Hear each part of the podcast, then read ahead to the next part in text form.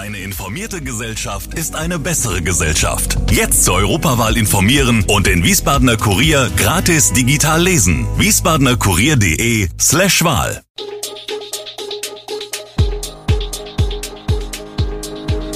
Gude, unser morgendliches News Update. Das Wichtigste aus Wiesbaden für Sie im Überblick. Guten Morgen aus Wiesbaden an diesem 13. Oktober.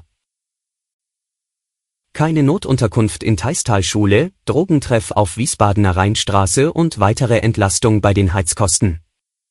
Das und mehr hören Sie heute im Podcast.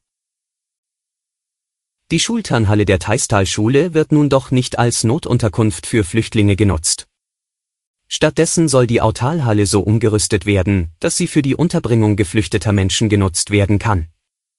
Das hat die Kreisverwaltung am Mittwochabend mitgeteilt. Die Entscheidung fiel offenbar, nachdem sowohl die Schulleitung als auch die Gemeinde Niedernhausen sowie die Sportvereine Kritik an der Entscheidung des Kreises geübt hatten. Es habe noch einmal intensive Gespräche gegeben, in denen alle Fakten ausgiebig beleuchtet worden seien, heißt es in einer gemeinsamen Pressemitteilung von Landrat Frank Kilian, parteilos, und Niedernhausens Bürgermeister Joachim Reimann, CDU. Die nächste Runde um Jürgen Richters Doktortitel ist eingeläutet. Der ehemalige Frankfurter AWO-Chef und stellvertretende Kreisvorsitzende der Wiesbadener Arbeiterwohlfahrt geht gegen das Urteil des Amtsgerichts Frankfurt in Berufung. Das Gericht hatte im Mai entschieden, dass Richter seinen Doktortitel zu Unrecht trägt und eine Geldstrafe in Höhe von 8000 Euro zahlen soll. Da das Urteil nicht rechtskräftig ist, trägt Richter seinen Doktor auch weiterhin als Namensbestandteil. Sein Rechtsanwalt Bernhard Lorenz setzt bei der Berufung auf einen verwaltungsrechtlichen Akt. Demnach habe die Entscheidung des Wiesbadener Einwohnermeldeamts im Jahr 1992, den Doktortitel in die Ausweispapiere einzutragen, eine sogenannte Tatbestandswirkung entfaltet. An diese seien auch die Gerichte gebunden. Die Staatsanwaltschaft dagegen sieht genügend Hinweise, dass Richter seinen Doktor erst gar nicht rechtmäßig erworben habe. Die Berufungsverhandlung findet am 25. Oktober vor dem Landgericht Frankfurt statt. Heroin, Crystal Meth, Crack, die Liste an harten Drogen, die in Wiesbaden konsumiert werden, ist lang, und genaue Zahlen sind kaum zu erheben. Klar ist hingegen, der Hauptteil dieser schädlichen Substanzen wird fernab der Öffentlichkeit in Haushalten oder abgeschiedenen Ecken zu sich genommen. Das ist aber längst nicht immer der Fall, denn einige Konsumenten waren und sind immer häufiger an mehr oder weniger bekannten Szenetreffpunkten vorzufinden. Dazu gehört auch der Mittelstreifen in der Wiesbadener Rheinstraße. Dort treffen sich seit mehreren Monaten verstärkt größere Gruppen, die teils mitten am Tag offen harte Drogen konsumieren. Viele Wiesbadener fühlen sich von den Gruppen bedroht, Nebenpassanten, die den Streifen sowieso eher meiden, haben auch umliegende Unternehmen schon Erfahrungen mit der Gruppierung gemacht. Wir sprechen beim Mittelstreifen der Rheinstraße mittlerweile fast nur noch vom Crackstreifen, berichtet Edwin Piperek, Mitarbeiter der ambulanten Suchtberatung und der aufsuchenden Sozialarbeit des Wiesbadener Suchthilfezentrums. Zu einem tragischen Unfall ist es am vergangenen Donnerstag in Rüsselsheim gekommen. Wie erst gestern bekannt wurde, ist dabei ein Kleinkind ums Leben gekommen, nachdem es im Stadtpark in den Teich gefallen war. Das einjährige Kind befand sich zu dieser Zeit in der Obhut einer Kinderbetreuung, während seine Mutter einen Deutschsprachkurs in Rüsselsheim besuchte. Die Staatsanwaltschaft bestätigt, dass ein Ermittlungsverfahren wegen des Anfangsverdachts der fahrlässigen Tötung eingeleitet wurde gegen die beiden Aufsichtspersonen des Kindes. Noch nicht abschließend geklärt ist jedoch, wie es zu dem Unfall kommen konnte. Insbesondere soll bei den Ermittlungen geklärt werden, ob eine etwaige Aufsichtspflicht verletzt wurde, heißt es von der Staatsanwaltschaft.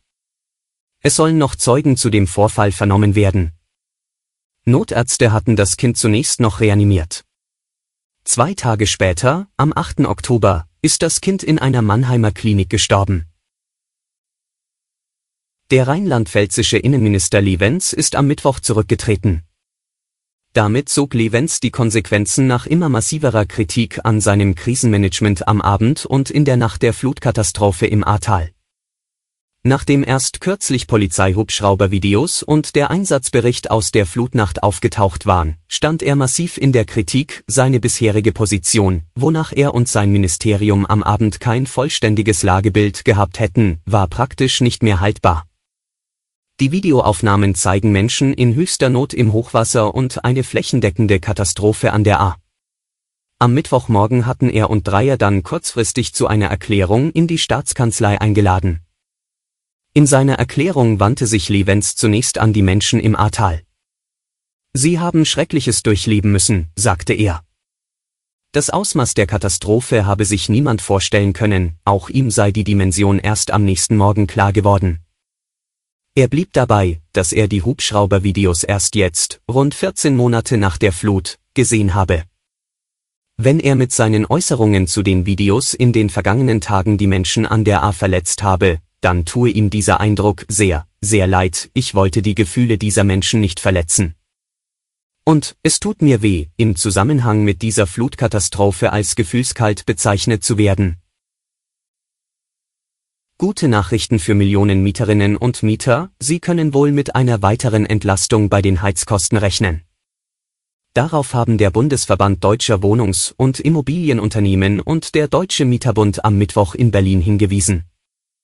Eine entsprechende Empfehlung finde sich im Kleingedruckten des Zwischenberichts, den die Gaspreiskommission am Montag der Bundesregierung überreicht und den Bundeskanzler Olaf Scholz als sehr, sehr gute Grundlage für das weitere Vorgehen gelobt hat. Die Gaspreiskommission hat unter anderem vorgeschlagen, dass der Staat für alle Gaskunden die Dezemberrechnung übernimmt. Bezugsgröße ist der Septemberabschlag und nicht der reale Verbrauch in diesem Monat. Das Geld soll nicht an die Gaskunden ausgezahlt werden, sondern in Form einer Gutschrift in die Jahresabrechnung einfließen. Werden die Gaskosten mit dem Deckel für 2023 einigermaßen kalkulierbar, bleibt das Problem von Millionen Mieterinnen und Mietern, die bereits in diesem Jahr drastische Preis- und Abschlagserhöhungen zu verkraften haben. Für sie schlägt die Gaspreiskommission neben der Dezemberhilfe einen weiteren Hilfsfonds vor, der bisher wenig Beachtung fand. Alle Kunden sollen am Ende so gestellt werden, als hätten sie ab Januar 2022 die 12 Cent zahlen müssen, erklärt DMB-Präsident Siebenkotten. Das muss dann 2023 mit der Abrechnung für 2022 glattgezogen werden. Klar sei, dass es Millionen Mieter gibt, die ohne diese Maßnahme nicht in der Lage sein werden, die Nachzahlungen für 2022 zu begleichen. Die Frankfurter Eintracht war im Champions League-Spiel bei Tottenham Hotspur ohne Siegchance. Doch eine Chance, im europäischen Fußball zu überwintern, haben die Frankfurter noch immer. Der Tabellendritte der englischen Premier League war diesmal eine Nummer zu groß, obwohl die Frankfurter über weite Strecken nicht schlecht spielten. Doch Harry Kane und Heung-Min waren diesmal nicht zu halten und so hatten die Londoner am Ende nur knapp, aber hochverdient mit 3 zu 2 die Nase vorn. Nun stehen die Frankfurter in den beiden abschließenden Spielen maximal unter Druck. Alle Infos zu diesen Themen und noch viel mehr finden Sie stets aktuell auf wiesbadener-kurier.de. Gude Wiesbaden ist eine Produktion der VRM von Allgemeiner Zeitung, Wiesbadener Kurier, Echo Online und Mittelhessen.de. Redaktion und Produktion die NewsmanagerInnen der VRM. Ihr erreicht uns per Mail an audio.vrm.de.